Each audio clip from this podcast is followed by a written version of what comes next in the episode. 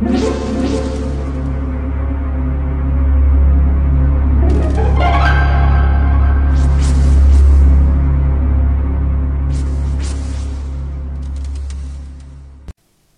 家好，我是小依依，欢迎收听一分钟破案。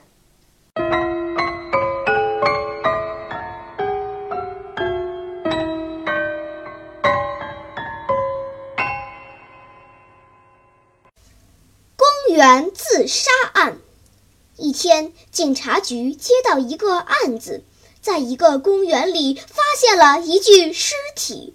查明后发现，死者是一家公司的总经理，名字叫大岛丸池。新村警察叫来了死者的朋友田井。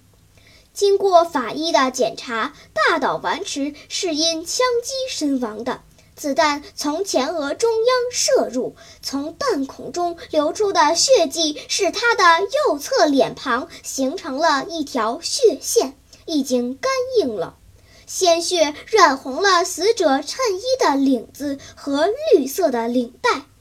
田井和新村回到会客室，我跟你简单说一下发现他的情况吧。新村开始向田井介绍案发经过。今天早晨七点左右，一个晨练的人在公园内面向大海的长椅上发现了死者。警察赶到现场后，在长椅下找到了射杀死者的那支手枪，上面只有死者的指纹。经法医检验，死亡时间大致是午夜到今晨三点之间。他为什么会到那个公园去？之前做了什么？田井似乎还没有从惊愕中回过神来，他仍然沉浸在朋友死亡的悲痛之中。经过我们的调查，昨天晚上他在公园酒店参加了一个宴会，在一点左右，海面上刮起了大风。大岛对朋友说要方便一下，就离开了，之后就没有再出现过。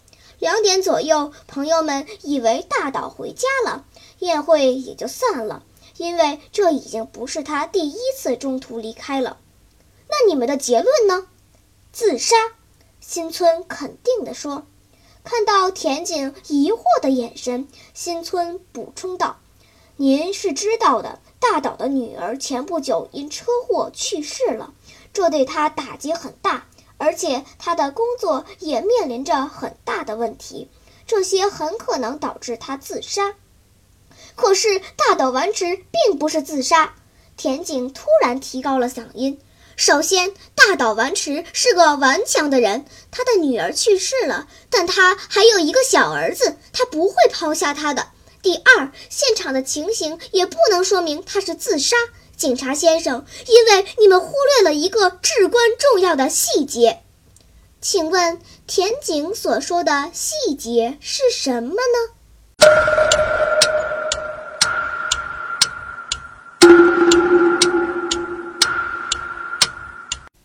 你想出答案了吗？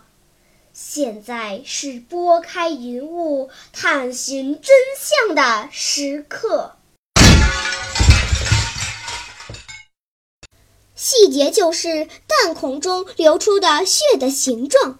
如果他是在大风中自杀的话，伤口的血迹是不会在脸上形成一条血线，而且已经干硬了。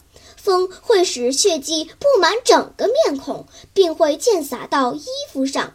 由此判断，大岛丸池不是自杀，公园也不是第一现场。